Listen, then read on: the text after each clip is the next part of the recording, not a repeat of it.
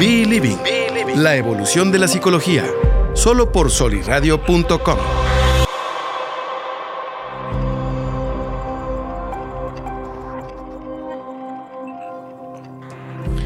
11 de la mañana con 5 minutos. Buenos días, chicas, ¿cómo están? Buenos, días. Hola, buenos días, muy bien, gracias. Ya no se siente tanto calor, ¿verdad? ¿O sí? no, no, ya casi no. No, ya está empezando a fresquear un poquito en las noches, ya se tapa uno con, con el aire encendido. Dicen, ¿por qué lo prendes si tienes frío? Para más placer. empiezan a sacar los harapes, ya, ya empiezan a ver las señoras que llevan a la lavandería sus cobertores de tigre, de, de león, de todos esos. Que como hacen el faro. Sí, muy buenos. Los San Marcos, ya no hay San Marcos, ahora son imitaciones. Ah, ya no hay, no Sí, de hecho hasta salía por ahí una historia en, en Facebook que la fábrica y el, el, pues el que los elaboraba creo que quebró, no recuerdo qué fue exactamente lo que pasó, pero los que te encuentras ahora del tigre, del venado, del caballo, el perro, ya son imitaciones, porque incluso la fibra, la calidad ya no es la, la misma. Ahora todo tiene sentido, ya sé por qué no ocupo uno. No necesito uno nada más para cubrir el frío, sino dos. Sino varios. sí, no, y bueno, este, a los que nos ha tocado lavar, yo creo que aquí ya cada quien comparte su experiencia, ¿no? Meterlos a la lavadora, ese, nomás metías ese y ya. Y luego lo sacabas entre 25 personas. y a veces aguantaba el tendedero. Exprímelo. Bueno, pues tenemos un tema muy interesante el día de hoy, la verdad de... Yo sí estaba así como... Que digo, bueno, ojalá y haya comentarios y haya preguntas, porque sí es un tema muy... Pues de mucho interés. Sobre todo creo que muy muy mencionado, aunque en sí no muchos saben lo que significa. O sea, creo que es como una frase que se utiliza y le, ay, sí, su masculinidad frágil, que es el tema, ¿no? Y pero en realidad no, muchas veces no tiene relación con lo que en sí consiste la masculinidad frágil. Y creo que este, para todos aquellos que tengan dudas de a qué se refiere o, o de qué se trata el tema, pues síganos y quédense por esta casi hora que estamos aquí. Cualquier duda, comentario, pregunta o sugerencia, igual, pues también aquí los nos pueden seguir por las redes y estamos aquí atentos. Muy bien, pues bueno, sí es cierto, un, a lo mejor es un, un, tema que se escucha mucho en redes sociales y hasta se hacen bromas, ¿no? Y incluso hay iconos que yo creo que siempre ha habido iconos que como que hacen cliché o dejan ver esta contraparte del hombre que no se ciñe a los este, estereotipos. estereotipos actuales, a los estereotipos contemporáneos, pero no sé si recuerdan esta película del quinto elemento, donde salió un personaje eh, afroamericano, afrodescendiente, que se vestía como, como mujer, en su peinado, en su forma de vestir, creo que hasta, no sé cómo se llaman esas cosas que se una pashmina, una pashmina o algo así.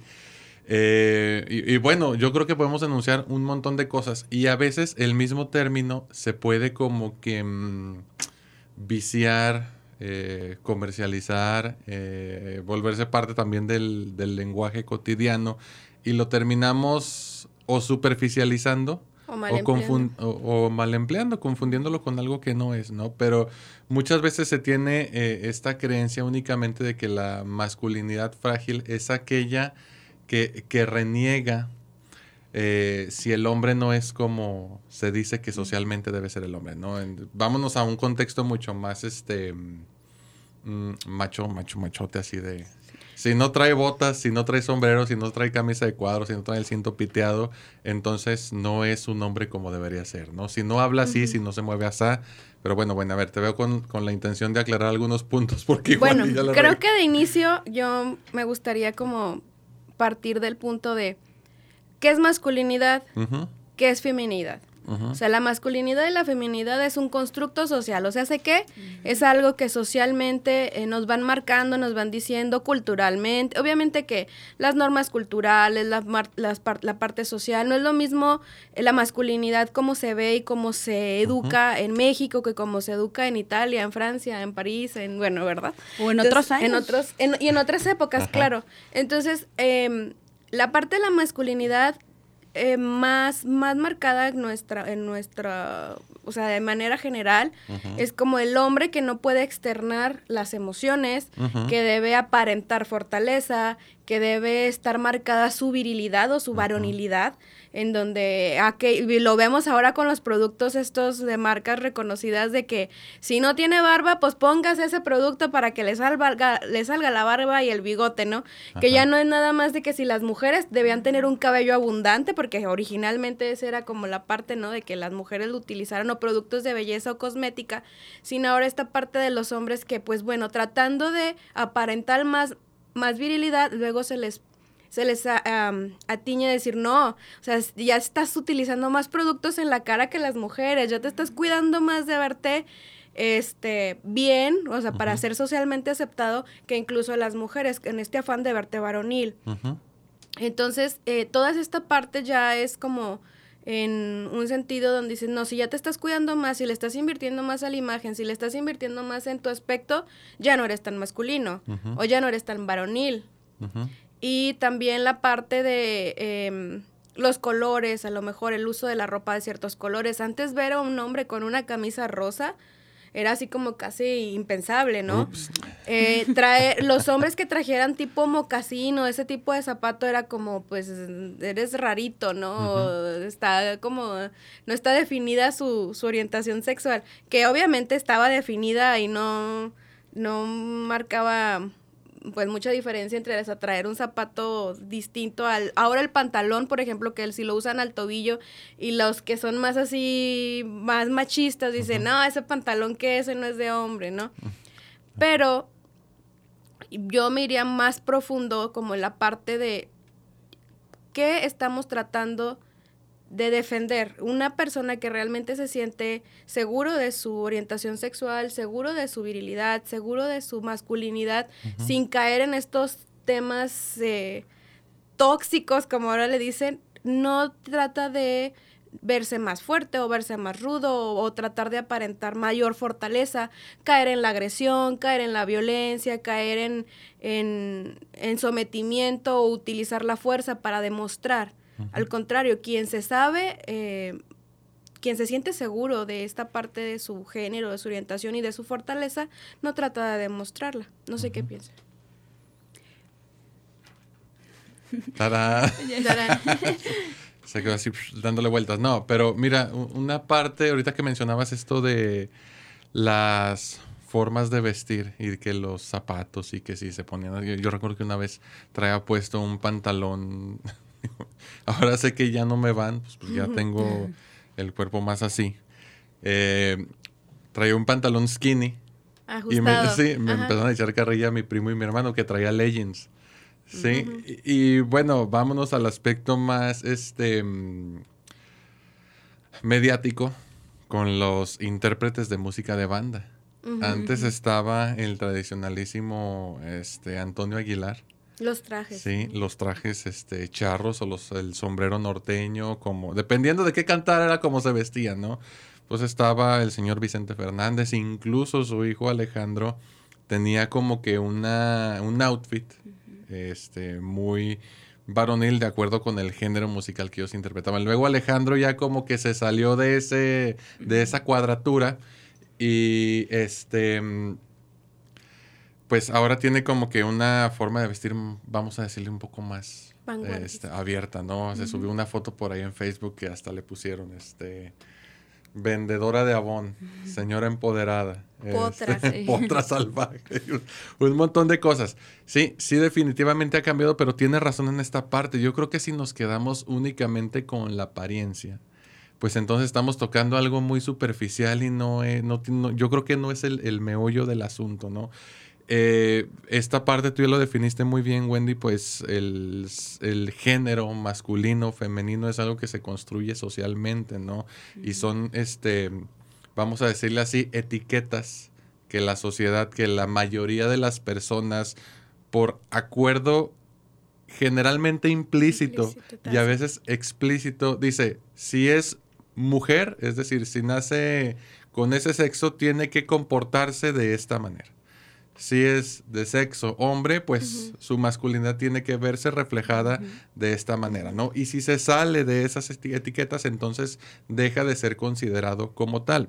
Yo creo que aquí tú mencionas algo bien importante, que es qué tan seguro me siento yo este, de mi sexualidad, de cómo manifiesto esa sexualidad, de las personas con las que me relaciono y que, bueno, a final de cuentas es como el la, la autoestima, perdón. Yo no puedo, este, mm, bueno, sí puedo, pero el chiste es que eso no, no, no, es como que lo... Primordial. Bueno, lo primordial, me, la palabra es... Yo puedo decirles a ustedes qué guapas se ven hoy.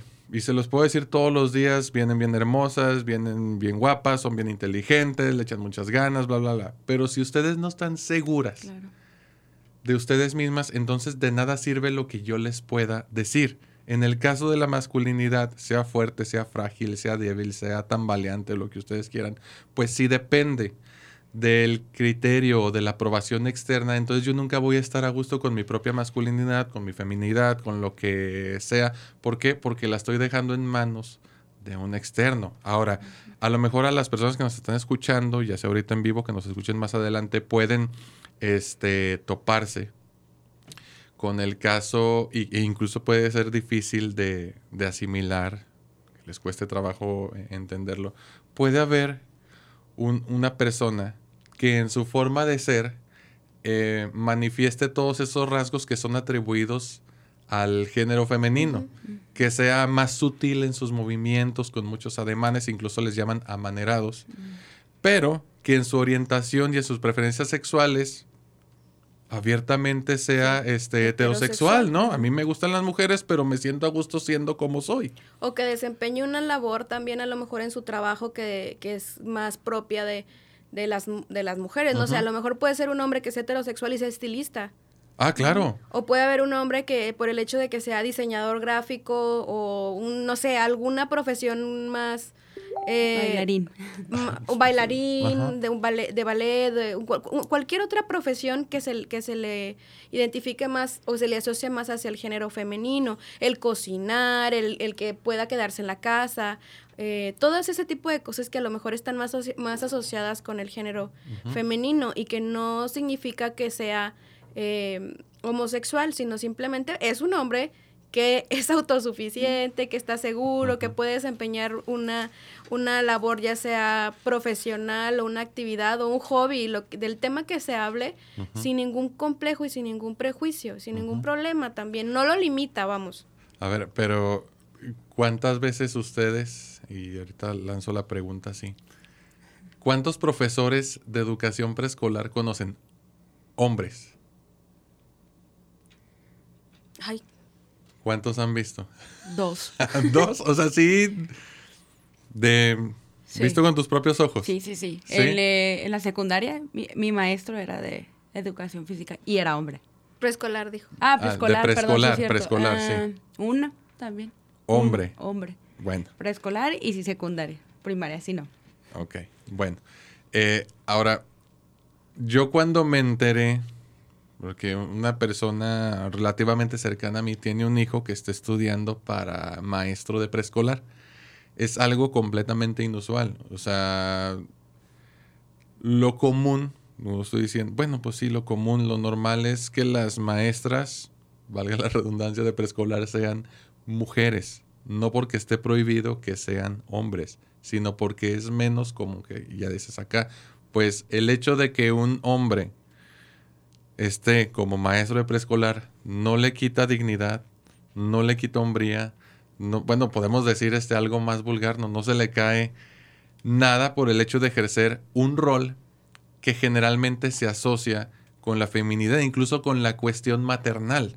Y vamos ahora a, la otra parte de, que tiene que ver con los cuidados dentro de la familia como papá. Pues está este tradicionalísimo rol del papá que es, ah, el papá es el que trabaja, el, papá es el que trae el dinero, el papá es el que llega y se siente y le quitan las botas y la mamá está desde temprano dedicándose a las tareas domésticas, este, arreglando a los niños, bañándolos. Pero luego, ¿qué pasa cuando es, ahorita lo planteabas tú, papá el que se queda de amo de casa, ¿no? incluso el título como tal tampoco existía, es jefe de familia y ama de, casa. Es, es como que se le da una connotación distinta, incluso aunque signifique lo mismo jefe y amo, como que tiene más poder la palabra jefe que la palabra ama. Como que se, no sé, pierde, pierde fuerza por ahí. Y creo que, no sé, hasta en la parte de decir ama de casa. O sea, que ama a la casa y no como de que es la que manda o la que tiene el poder, como el jefe. Sí, bueno, digo, es ya cuestión de... Percepciones. Percepciones, ¿no? Aunque a nivel gramatical, a nivel conceptual pueda significar incluso lo mismo. Pero bueno, a ver, ¿qué tanto creen ustedes? Porque bueno, yo ahorita voy a hablar desde mi perspectiva como hombre, este, asumiendo, bueno, pues no sé si decir una masculinidad socialmente impuesta, que claro que en parte influye en lo que soy ahora porque no puedo luchar con lo que socialmente ya se impuso. Pero también uno decide cómo vivir esa o expresar, expresar esa masculinidad. Em, yo, por ejemplo, em, me dicen, oiga, profe, es que usted así como trae la barba y antes yo traía el cabello largo. Sí, me hacía mi coletilla. Usted así como anda con la barba y con el cabello, parece ser que nadie se le acerca y todo el mundo le tiene miedo. Y le digo, ah, caray, ¿por qué dices eso? Y la verdad es que soy un hombre, bueno, me considero tranquilo. No digo que no me moleste, no digo que cuando se me atraviesa alguien en el camino eche, no eche madre, sí, sí lo hago, pero generalmente soy tranquilo.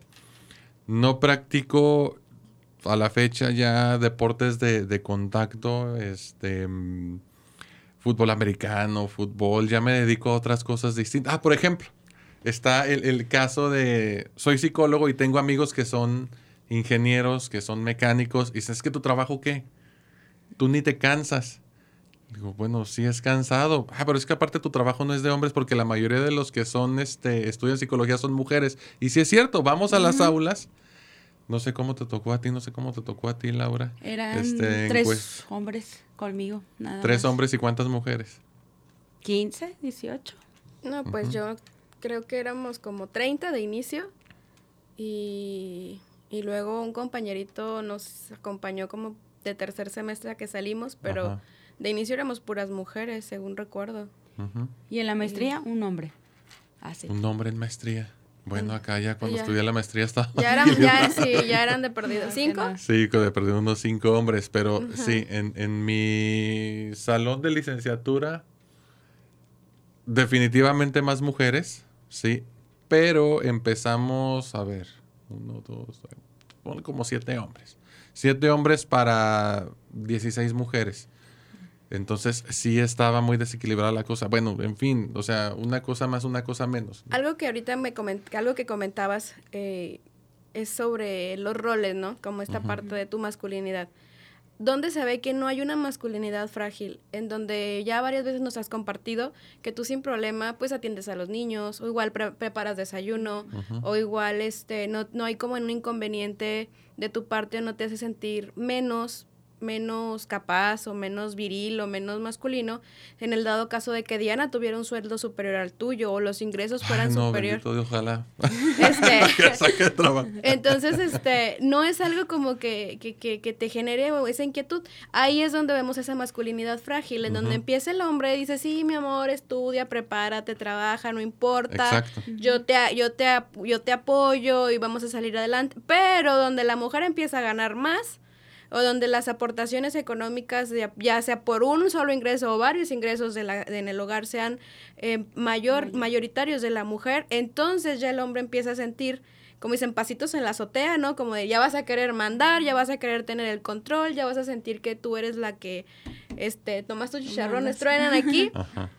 Y empieza a sentir, y es donde su masculinidad y su rol de hombre empieza a tambalear y lo empiezan a ver, en donde empieza a demostrar más agresión, en donde empieza a tratar de compensar algo que no es necesario, pero está en su cabeza. O sea, que si no es quien mayor aporta económicamente, entonces su papel eh, en el hogar se va a ver disminuido.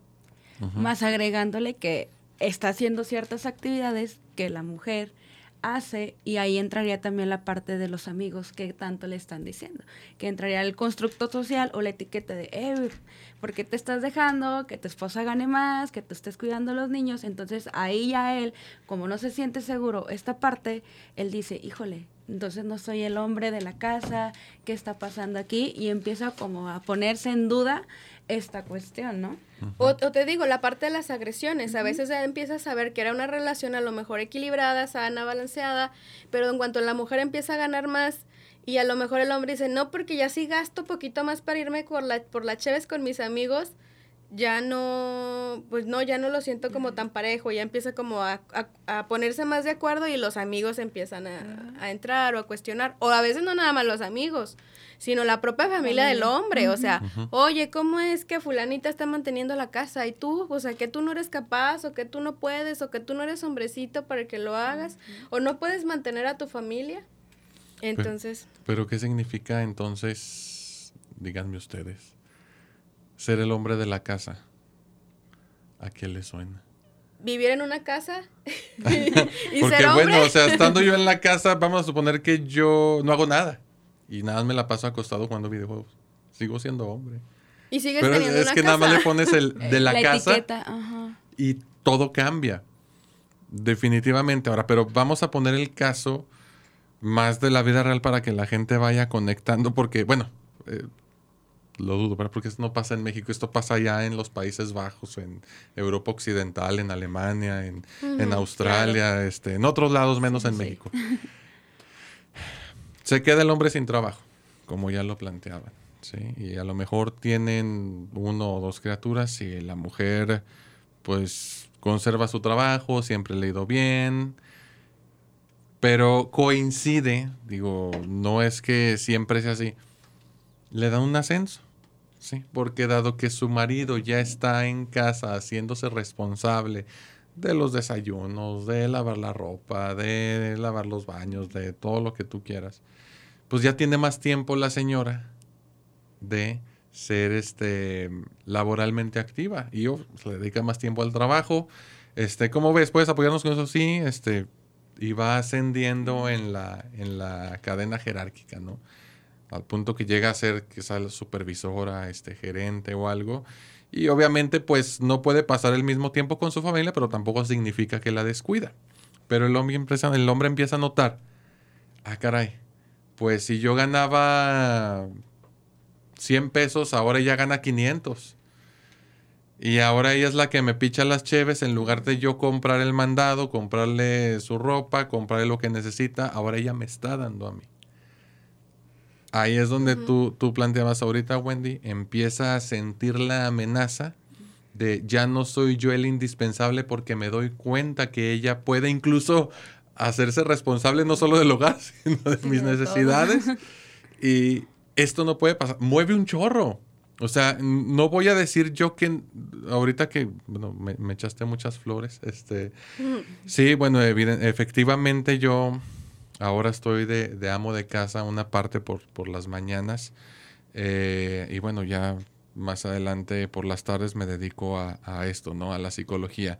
Pero sí hubo un tiempo en el que me sentí, no estoy haciendo lo suficiente porque también hubo un momento en que Diana sí ganaba más que yo. Productivamente, o sea, de lo que se considera productivo por la remuneración económica. Por la cuestión económica, o sea, y si es cierto esto que dices de los amigos. O sea, empiezan los amigos a decir, ah, pero ¿a poco tu esposa te mantiene? Bueno, no es que me mantenga, sino que entre los dos hacemos funcionar la casa y no es ella tiene su dinero, yo tengo mi dinero, es tenemos. ¿Sí? Y con lo que tenemos hacemos cosas. A lo mejor yo ahorita no estoy aportando lo mismo que aporta mi esposa, pero definitivamente estoy aportando algo. Y si, pues obviamente no voy a gastar más de 13 mil pesos ahorita en una consola porque hay cosas más importantes, ¿no? Pero sí es los amigos empiezan con las acusaciones, con la carrilla, con... Y, la misma familia, incluso en la familia, la mamá del esposo. Es la que... ¿Cómo permites que ella gane más que tú? ¿Por qué la dejas que trabaje? ¿Por qué te estás haciendo tú cargo de los niños si eso es algo que le corresponde a la mujer? Eso hace dudar al hombre que estaba adaptándose a su nueva condición de vida, que puede ser permanente, que puede ser temporal, que puede ser estratégica, porque muchas veces es producto de una crisis circunstancial. ¿Qué tal cuando es por enfermedad? Pues sí, por enfermedad, pero incluso por enfermedad ni siquiera se dan permiso también de quedarse. A eso es a lo que voy, que cuando es por enfermedad y el hombre, no sé, una enfermedad crónica degenerativa en donde ya su propia condición no le permite trabajar de la misma forma y la mujer toma el papel y el rol ya de ser quien genera, quien toma el rol de producir y entonces además de la cuestión social, la presión social, y todo el constructo que tiene que, con el que tiene que, todas las cosas que se le que ha ido aprendiendo, cuestionarse como decir, ya no nada más no soy capaz temporalmente, sino ya no voy a ser capaz de hacerlo. O sea, no es lo mismo la elección, decir, bueno, pero ya elegimos que yo soy el que se va a quedar en casa, que, que momentáneamente o por este periodo yo me voy a hacer cargo de los niños, que aquella persona, aquel hombre que dice, ya no voy a poder mantener mi familia, ya no voy a poder salir a trabajar, ya no voy a poder hacer o cumplir o cumplir ese papel de hombre que socialmente debería estar cumpliendo.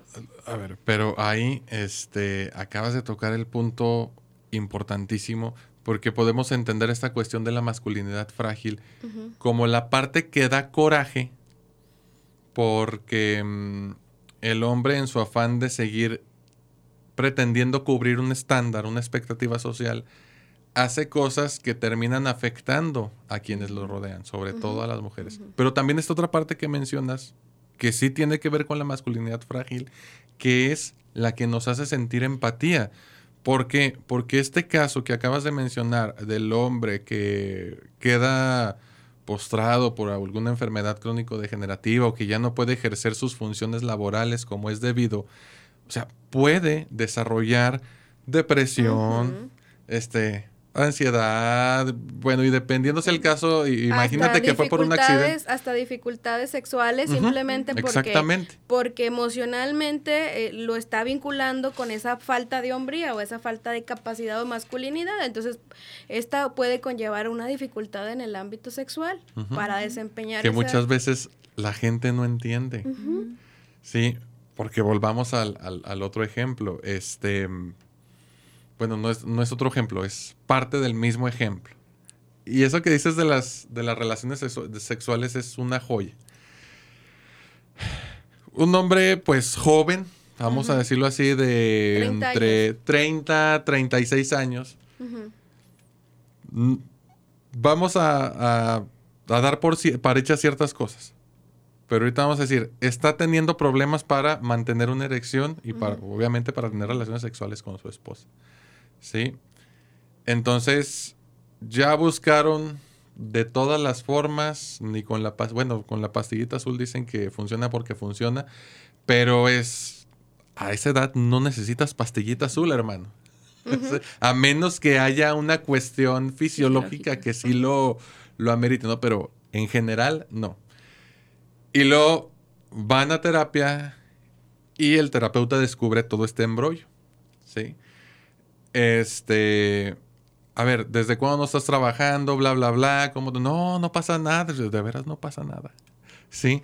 Es la parte inconsciente que termina por anularse. Anularse, ¿sí? Y, y aparte dice, pues claro, o sea, conscientemente no estás pensando, no trabajo, pierdo virilidad, ¿no? Eso es algo que sucede en automático, ¿sí? Porque la cultura sí tiene un montón de peso, queramos o no y se afecta. Y a veces no es llegar perdón, no es llegar hasta el punto de no trabajo, a veces puede ser productivo, pero sentirte disminuido en un lado de la mujer.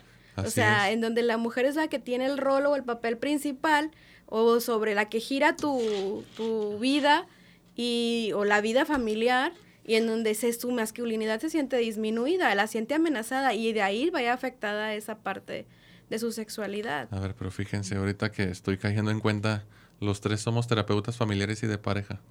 Les ha tocado. no me acordaba.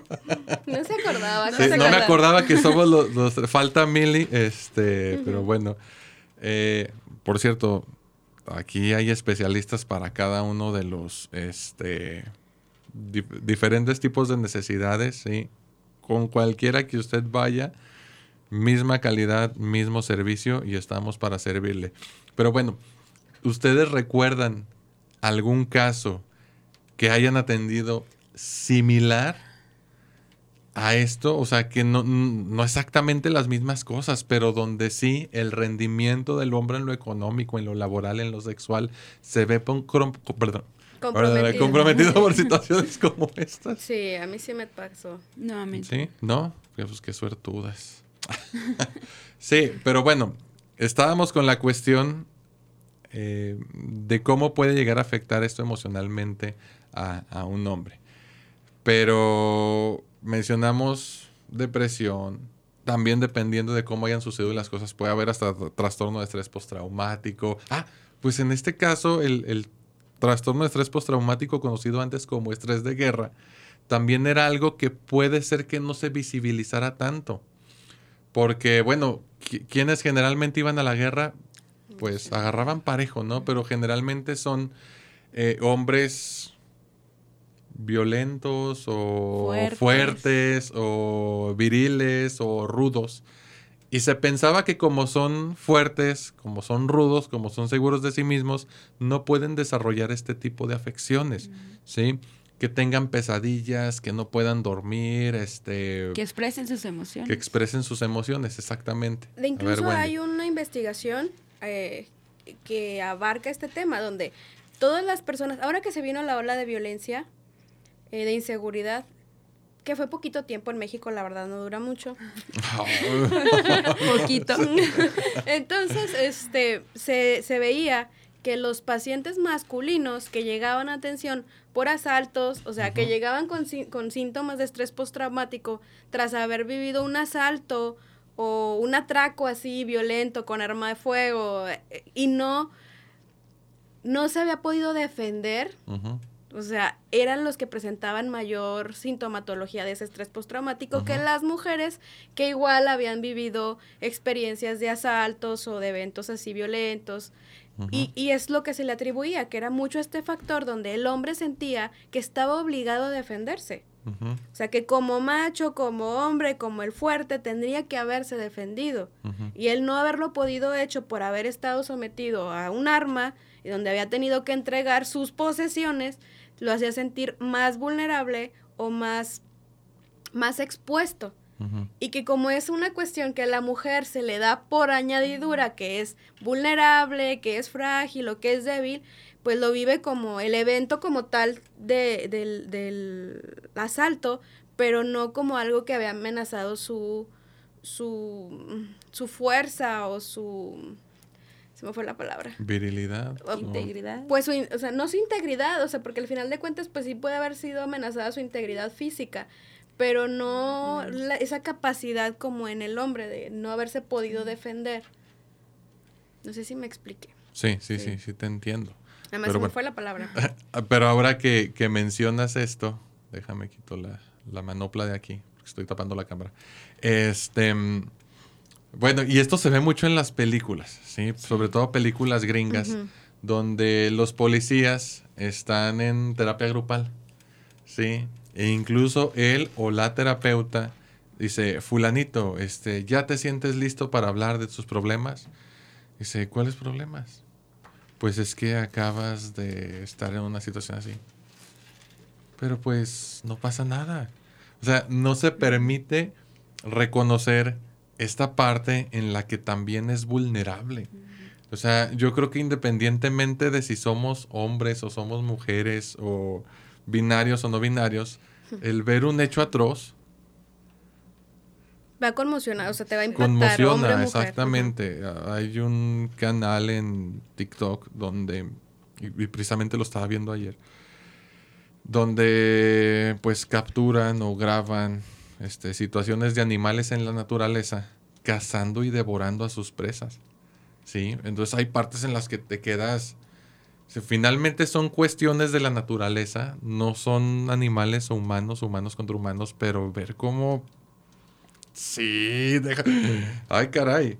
Ahora imagínate ver cosas que realmente son traumáticas a nivel emocional y que por el hecho de ser hombre no puedas expresar esta parte. Entonces es alguien que crece y que vive con el malestar, pues por eso tenemos este, estos casos ahora sí de hombres que por no hablar, que por no decir lo que sienten, terminan enfermándose. ¿Sí? Y se convierte en el clásico eh, varón, papá o abuelo malhumorado, de genio, con el que nadie quiere relacionarse. Y al final de la historia, la historia triste, es un hombre que terminó por confirmar que el hombre, a pesar de todo, tiene que ser recio, rudo, malhumorado. Para ser fuerte. Para ser fuerte. Dicen, no, el abuelo, y así murió y nunca se echó para atrás. Sí, pero no sabe usted todo lo que traía el abuelo. El dolor emocional que le implicó, ¿no? O sea, el dolor emocional con el que tuvo que lidiar para mantener esta parte de la fortaleza, que es lo que mencionabas hace rato, Ale. Al final de cuentas, a lo mejor todos los excesos nos mantienen en una parte, sí de un rol a lo mejor, donde el hombre quiere tener el control o tener el poder, pero a la vez lo limita. El hecho de que no pueda externar esa vulnerabilidad, esa fragilidad, este, sus emociones, dolor, sentimiento, empatía, amor, eh, fraternidad, inclusive em, esta parte de, no sé, de ternura, o sea, de un hombre tierno, un hombre amable, cálido, cercano. O sea, eso puede permitir relaciones de pareja más saludables, más sanas, en donde como dos seres humanos están formando una familia. Ambos pueden ser, ambos pueden ser, em, sentirse en algún punto vulnerables, ambos pueden ser tiernos, ambos pueden cuidar uno del otro. O sea, que no es un rol exclusivo del hombre y que el peso y la responsabilidad caiga exclusivamente en él, del cuidar de la familia, y no lo hace menos hombre, o no, o no por eso deja de ser el hombre de la casa o el hombre de la familia. Puede ser un hombre, sí, protector, hasta desde el punto en donde puede ser empático con su pareja. Y, y desde, desde ese nivel de iguales, están manteniendo una función saludable para ambos y para el sistema familiar. Eh, que no es lo mismo cuando se mantiene en esa parte de soy el fuerte y minimiza el dolor de la mujer porque no, pueden no puede comprenderlo para no ponerse en ese nivel donde se va a sentir vulnerable. Así es. Pero a ver, yo creo que sí dimos con el clavo con esta cuestión más profunda, ¿no? Y, y podemos entender que la masculinidad frágil entonces no se limita a cómo me visto, y no, necesariamente tiene que ver con cómo se expresa el género. A lo mejor sí puede haber nuevas modas que vengan e impongan que los hombres ahora se van a vestir así. Y vamos a empezar a usar faldas con botas de remaches y nos vamos a vestir rockeros, pero con estilo escocés, ¿no? Yo creo que eso no cambia el trasfondo, lo que hay dentro, porque finalmente, yo supongo, en Escocia los hombres usan falda por tradición pero eso no significa que no sean hombres con prejuicios. Ah, claro. ¿Me explico? Este, aquí yo puedo, porque ya me han visto vestido de papá cerdito, con camisa rosa. Me fascina esa camisa color rosa. Y eso no significa que yo no tenga prejuicios y que no pueda llegar a ser machista. ¿Sí? Yo creo que el cambio tiene que venir internamente para que posteriormente se pueda dar un cambio a un nivel más macro, más grande. Porque sí, e, e, el hecho de que yo quiera cambiar y que quiera generar una percepción distinta de mi masculinidad y cómo voy a expresarla y cómo me voy a relacionar con los demás, eso no significa que la gente no vaya a atacarme por eso. Yo voy a seguir, yo voy a seguir teniendo amigos y esos amigos es probable que sigan teniendo prejuicios yo sigo teniendo una familia de origen y esa familia de origen tiene sus propias creencias y me van a atacar cuando algo no les haga clic. Entonces, quien tiene que prepararse es uno mismo, quien se tiene que determinar qué tan cómodo te sientes tú no solo poniéndote la camisa de papá cerdito color rosa, qué tan cómodo te sientes tú este poniendo pantalones skinny, pues skinny o asumiendo el rol de la mamá. o asumiendo, un rol este de amo de casa exactamente. Eso tiene que trabajarse internamente porque ah, ya voy a cambiar pues bueno cambio un día y cuando va con los amigos llega enojado y maltrata a su esposa y maltrata a sus hijos porque los amigos le cuestionaron su propia masculinidad. Entonces va a dejar de haber masculinidad masculinidad frágil sí hasta que el hombre se empiece a deconstruir, que es algo que escuchamos esa palabra, ¿no? O sea, como deconstruir, ¿cómo deconstruirse? Bueno, es así como aprendiste, así como, como asumiste ciertas etiquetas y ciertos roles, así puedes reaprender. Así puedes desprenderte de lo que ya no te está haciendo tan funcional o tan sano, como dices, el manifestar, el, manifestar las emociones, a lo mejor ya no está siendo saludable porque la estás reprimiendo, ya te está teniendo consecuencias, estás teniendo dificultades para tener una relación saludable, ya sea sexual o familiar o de pareja. Entonces, bueno, ahora estás obligado, si el entorno no cambia, ya estás obligado a cambiar tú, a, a aprender de una forma distinta o desprenderte de lo que ya no te es funcional y aprender una nueva, una nueva forma que te sea más, más sana, más útil. También, y yo creo que sobre todo que haga clic este, con tu situación de vida, porque a veces cambiamos, nomás porque los demás cambian y luego dices, cabrón, ya cambié, pero no le hallo sentido al cambio, ¿no? O sea, Sí, uno va a deconstruir su masculinidad, pero también de acuerdo con su contexto, ¿sí? Puede ser que en una relación este cambio tenga que ser más radical, mucho más profundo, y en otra situación ese cambio se dé, pero no al mismo nivel. ¿Por qué? Pues porque las personas tienen intereses, tienen valores que son a veces muy distintos entre sí. Entonces, sí, el cambio se tiene que dar definitivamente, pero no significa que ahorita que termine el programa automáticamente todos los hombres que estamos aquí en este edificio y en la colonia y en la ciudad tengan que volverse amos de casa. No, eso es un acuerdo que se tiene que hacer entre quienes conforman la pareja. A lo mejor resulta más benéfico por el momento que él sigue ejerciendo el rol este de proveedor y si es el caso de que la señora o si es una pareja homosexual, uno se queda de amo o ama de casa, siga así, probablemente, no, no, estamos diciendo que no, probablemente en algún momento a uno de los dos se les presente la oportunidad de un mejor empleo, de mejor remuneración económica, pero es que se tiene que dialogar, no es nada más, este, ya este grupo está diciendo que el hombre se tiene que deconstruir, sí, Ok, está bien, estoy de acuerdo, tiene que haber un cambio. ¿Por qué? ¿Para qué? ¿Qué tan posible es que eso se dé? Entonces, pues bueno, es, hay que tomar en cuenta el contexto general, el contexto particular y también la cuestión individual. A lo mejor hay hombres que nos están escuchando ahorita que tienen 50 años y a lo mejor ya no van a dejar de ser los proveedores o jefes de familia en el rol que ellos tenían, pero el cambio puede ser desde que dejen de cuestionar cuando sus hijos asumen roles diferentes a los que ellos ejercieron.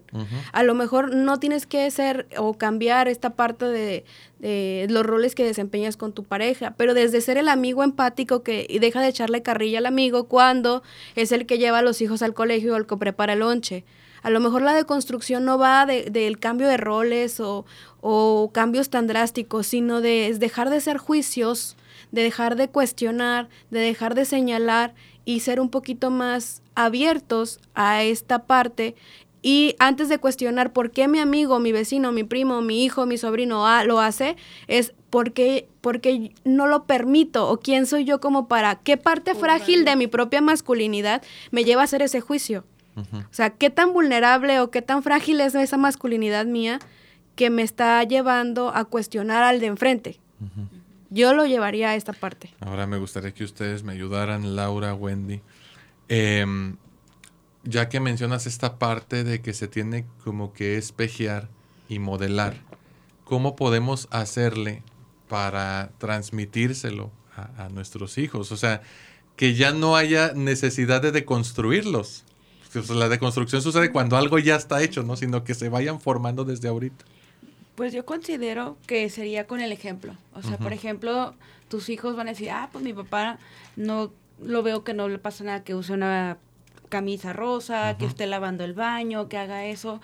Yo creo que sería en la parte de los hijos, con el claro ejemplo, o con el ejemplo que puso Wendy, de no estar criticando, no estar juzgando y mejor como también lo compartías tú, Vale, vernos desde el interior qué nos está pasando, o sea, qué estamos proyectando, qué estamos haciendo, pero con los hijos acercándonos, teniendo empatía, diciéndoles, pues sí, traemos un constructo, traemos una etiqueta, pero pues no pasa nada. E enseñarles a ellos a que puedan expresar sus emociones, a que ellos puedan tomar a lo mejor ciertas eh, decisiones, valga la redundancia, y que no les vaya a afectar, porque por ejemplo, sí, el niño va a traer una camisa rosa, pero pues en la escuela le van a hacer un chorro de bullying, ¿no? Entonces va a llegar, papá, ¿por qué me están haciendo esto si yo lo elegí, ¿no?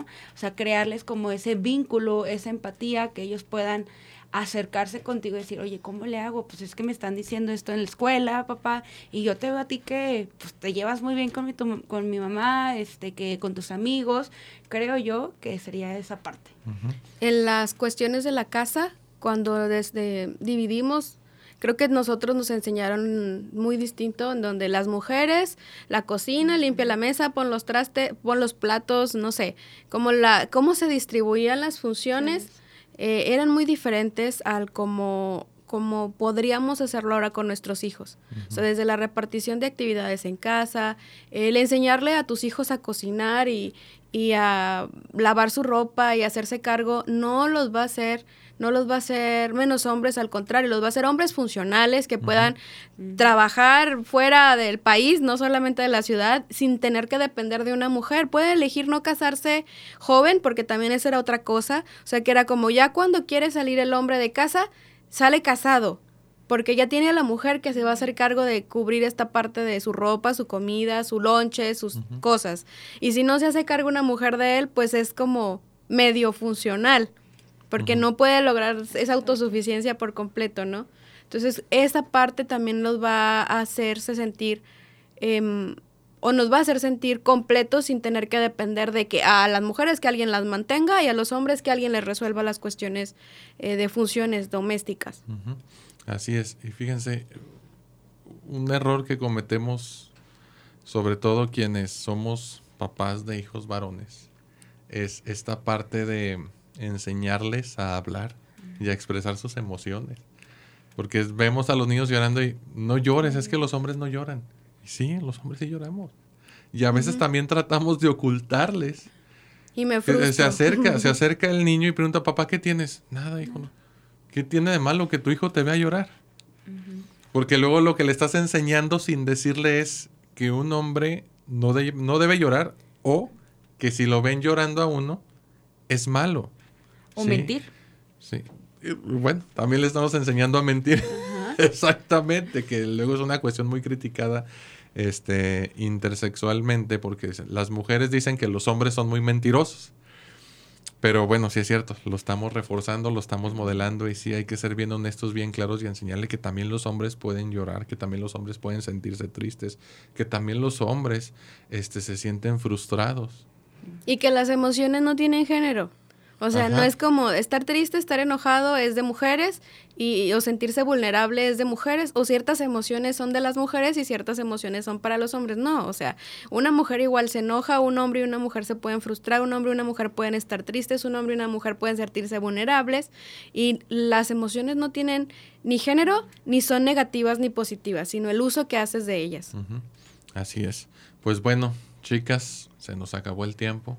Ya sé. Este, hoy sí sentí que se me fue volando, pero bueno, ya saben, este, señoras, señores, chicos, chicas, todos los lunes a partir de las 11 de la mañana nos escucha a través de este medio www.soliradio.com y en las redes de Soliradio en Facebook es donde puede vernos completamente en vivo.